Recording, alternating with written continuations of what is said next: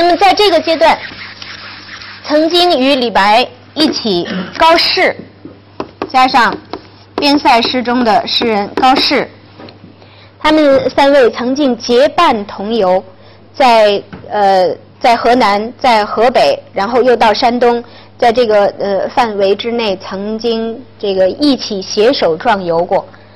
那么这个这段记忆，在杜甫而言是终身难忘的。那么对于李白其人，也成了杜甫这个呃一生之中这个非常呃就是非常挂念的一个人。李白的这个遭难，到到后来这个李白的遭难，杜甫这个为他写诗，就曾经有有很多这个。非常呃，我我们说作为朋友，真是推心置腹的诗篇写给李白。比如李白这个呃遭难之后，他复逆被被这个呃拘禁以后，杜甫说这个大家都说李白是一个是一个一个叛逆，世人皆欲杀，大家都说这个人该杀，但是。无意独怜才，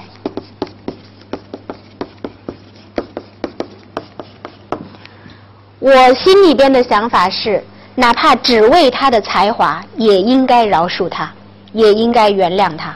杜甫一生之中，语不惊人死不休，以此作为自己的追求，而且就是那么自负。可是，笔落惊风雨。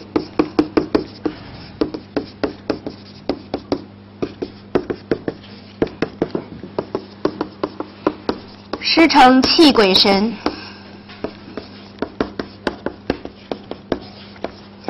这两句诗，这两句评价如此高的诗，是他给送给李白的。他说：“李白所写诗，李白的诗可以笔落惊风雨，诗成泣鬼神。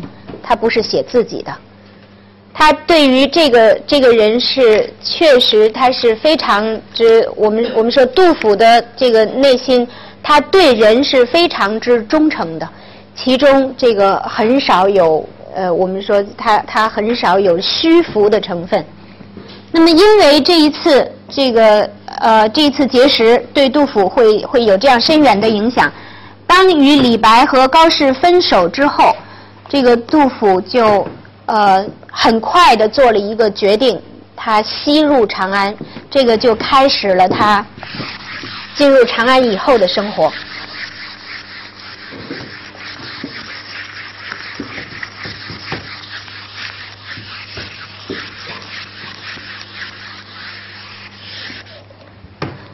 杜甫所进入的长安已经是天宝年间，盛唐已经开始，就是由极盛期渐渐呈现出来了这个衰落的迹象。这个衰落迹象是怎么样表？这个呃表现的，其实我们说，任何盛世都不是一个单纯的，就是我我们说因呃事物都是调和的，它是有有有正必有负，这是阴阳和合而成的。那么，即便在盛世，它也一一样内在潜在潜伏着矛盾，只是这个成为隐性，表现出来隐性。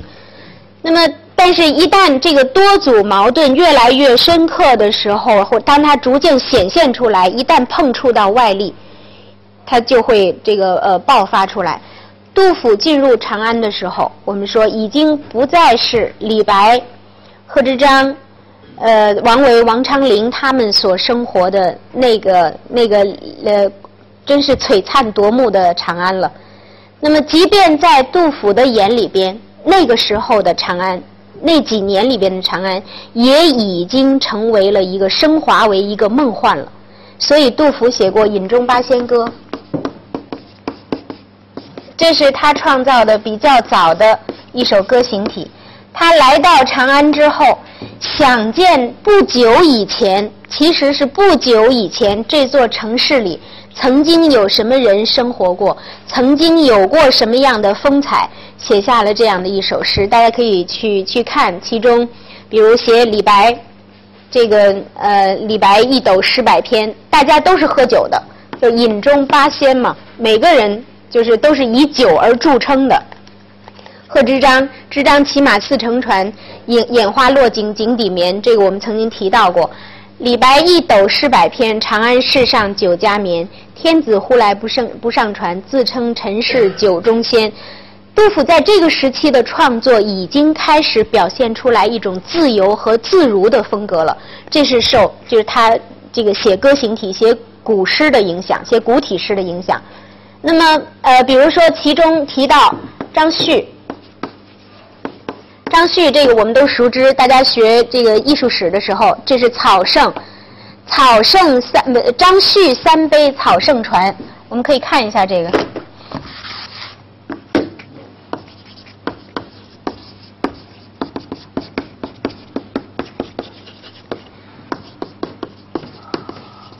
脱帽鹿顶。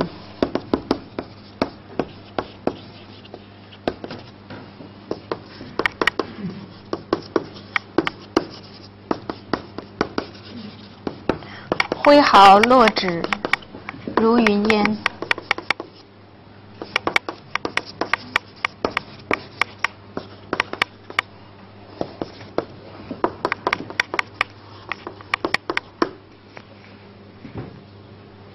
张旭三杯应应该在这八仙里边，相比而言，张旭是酒量最小的一位了。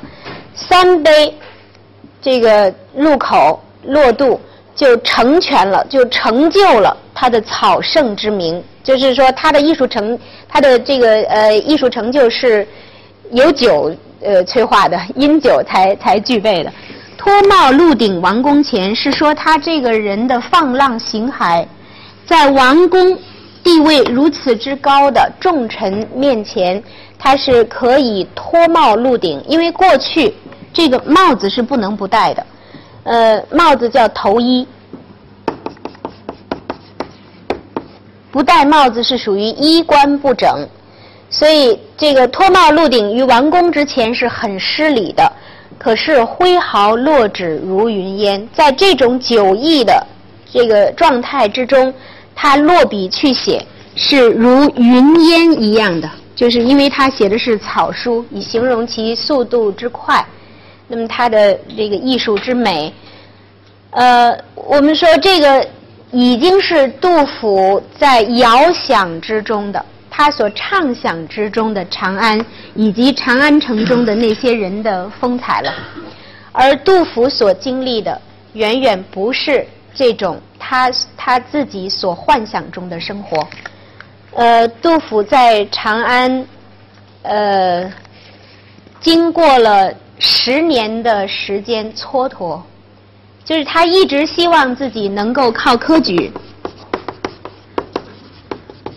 能够靠这个科举出身。我们在这个呃盛唐，因为呃杜甫他是兼跨盛唐与中唐，我们在这个盛唐的这个诗史之中，杜甫可能是唯一一位想走科举之路而又。不是唯一一位想走的，就是有很多，比如王维也是走科举之路，但是杜甫是走的如此艰辛的，这个也可以理解。我觉得这个，如果我们把这个政治因素，当时的呃这个政局已经越来越腐败，越来越越黑暗，这个放在一边不谈，杜甫在那个时间，那个他的人生之中的那个阶段所呈现出来的艺术风格。不是盛唐人所喜欢的，他这样的这个朴实的，甚至甚至朴拙的，有着有着生硬感的现实主义风格，在他的这段人生道路上，他还远远没有成为那个炉火纯青的杜甫，而他是走在自己的现实主义路上的最早的一个阶段。那么这个阶段，他的文字的质朴风格是盛唐人吃不消的。盛唐人喜欢的是李白那样的风格，是王昌龄那样的风格，是岑参那样的风格，是那么纵放的，是那么那么浪漫不羁的，就是一切都表现着一种青春的盛大。杜甫不具备这样的一种光彩。那么，所以在这十年里边，他的科举之路走不通，因为当时是以诗取士。诗歌创作是非常重要的一项，这个也可以理解。那么一开始杜甫还能够维持家计，因为毕竟他的家世还可以。但是渐渐、渐渐几年以后，他无法维持的时候，他开始要想谋生之路了。呃，他经营过药店，曾经行医。那么，但是后来呃不利，那么没有办法，就是呃开始走干业这条路。所谓干叶，就是求人，就是去央求那些达官贵人，给他以以这个帮助，给他以援引，帮助他施以援手，能够给他一个机会，让他走上仕途。这是干叶，这个在唐朝是比较这个普遍的一种做法，呃，所有人几乎都曾干叶。壮游其中的一个内容就是结交结交朋友，其中就有这个干叶的倾向。李白是就是呃有有很多作品是这个是干叶的作品，嗯，但是呃一般来说，这个干叶在人们的心目之中还是屈辱的。杜甫一个性格如此耿介的，而且他说自己这个这个呃那样刚强的一个人，这种生活在他而言是可以说是一种考验，也是一种磨练。他自己说：“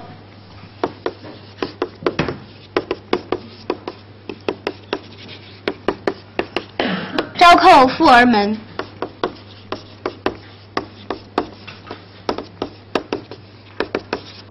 暮随肥马尘，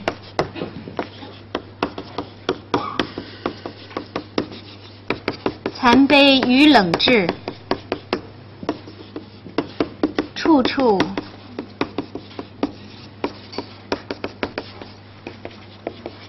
处处遣悲心。早晨一大早，他就去去叩人家富儿之门，富贵人家的大门，守候在门口。看人家有什么吩咐，要凭别人眼色行事。暮随肥马尘，到晚上，就是别人骑高头大马跑在前边，他要追随步人家后尘而去，追随在后边。那么一切都是被动性的，要听人驱使呼喝的。残悲与冷炙，这是所得，但是不一定真的是这么心酸，都给的是。吃喝是残杯冷炙，而是说他所得只不过是区区可怜的一点而已，处处浅悲心。那么长安后几年的生活之中，是他就就品尝着这样的人间辛酸。这个时候的杜甫开始接触，他的双脚开始落地了，他开始接触现实生活是怎么回事，现实的人间之中的辛酸冷暖又是怎么回事。那么后来，他在这个呃，在长安城中已经无法维持一家人的生活了，把自己的家人送到这个长安以外的农村中去，自己一个人留在长安，因为长安米贵，负担不了了，所以自己一个人留在长安继续谋得发展。其中这个经历了他在长安的第三次科举。那么第三次科举，这个是一个一个大笑话，是当时朝廷之中的李林甫。我们知道那个口蜜腹剑的，历史上留下了这个成语。李林甫与天下读书人开的一个大玩笑。那么李林甫这个劝说玄宗开一个恩科，就是别加一次考试，天另加一次考试，说天下凡是有一技之长的人。都可以来参加这次考试，为的是让这个天下凡是有才干的人都呃都得到施展的机会。那么玄宗认为这是非常好的一件事，所以所以就准许。杜甫是跟当时的天下的读书人一样，对于这一次科举寄托了非常大的希望的。但是结果是这次科举之后。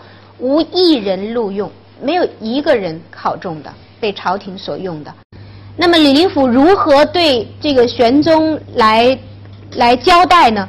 李林甫说：“因为这个玄宗的圣明，所以民间凡是有才华的人都已经细节完全被网罗在朝廷了，也无遗才。没有，再没有有才华的人放在民间了，所有的人都已经在朝中了。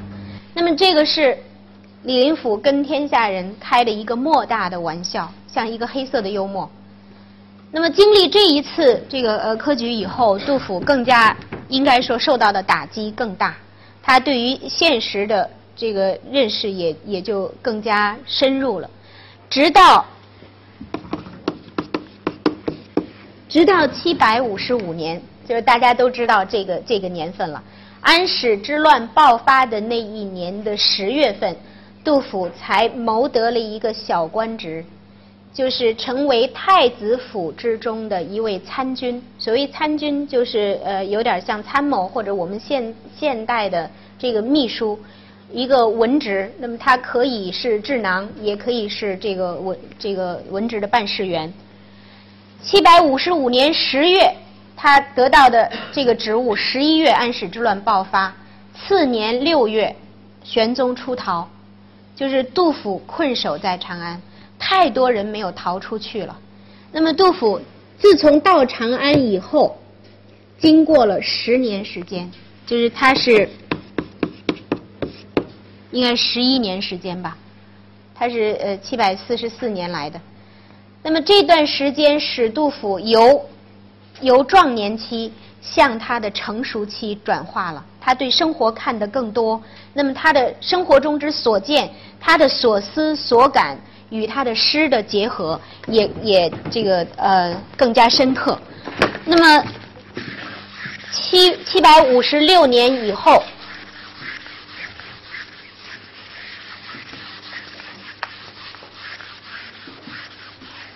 我们所了解的那个杜甫，我们所了解的那个诗圣杜甫，他的真正的生活才开始了，就是他的漂泊、动荡，呃，躲避战乱，寻求这个寻求安定生活与个人的这个实现的这个人生旅程才真正开始。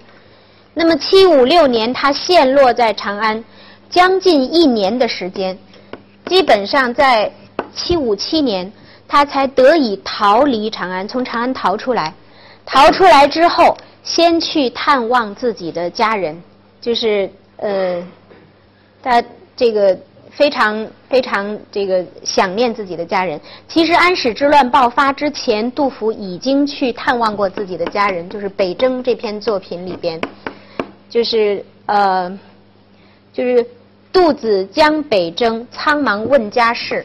他曾经去经历一次这个长途的跋涉，去探望过，探望过自己的家人、夫人和呃孩子。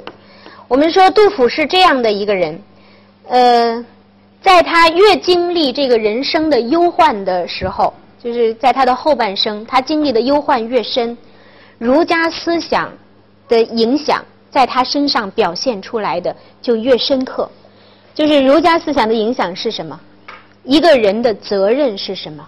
君君臣臣父父子子，他作为一个丈夫，一个一位父亲，一位兄长，他是呃有几个弟妹的，但是这几个弟妹跟他都不是同母，而是异母。他的母亲在生他以后不久就去世了。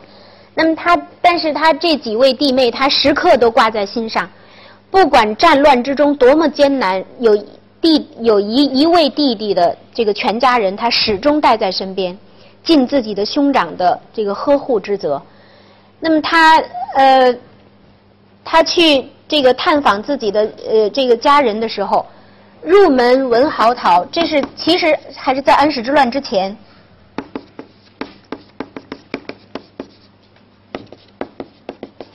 入门闻号讨，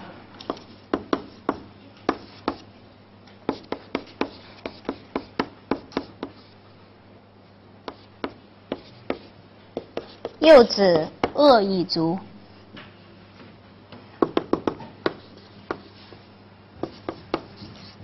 所愧为人父，无事是夭折。这对杜甫来说是多么大的一个打击，而且对于我们了解杜甫是非常重要的，就是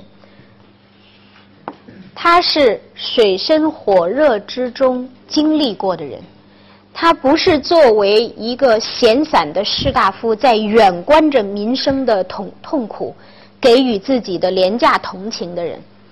呃，白居易。同情劳苦大众，同情苍生，但是白居易自己过的完全是悠闲士大夫的生活。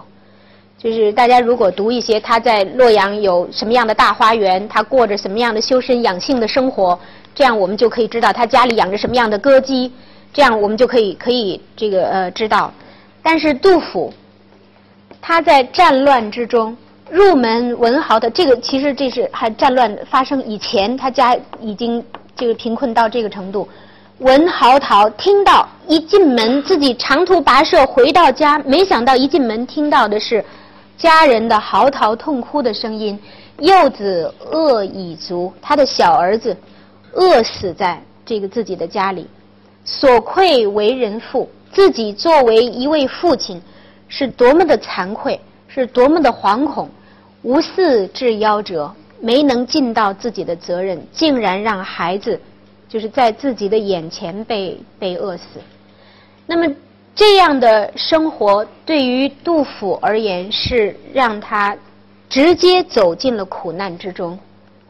那么后来在战乱之中，他的一一个一个妹妹是在战乱之中病死的。他成为大众中的一员，他不是高高在上的，他是完全在水火深处的。这一段经历对他而言，对于我们，对于我们获得一个诗圣而言，是非常之，就非常之重要的。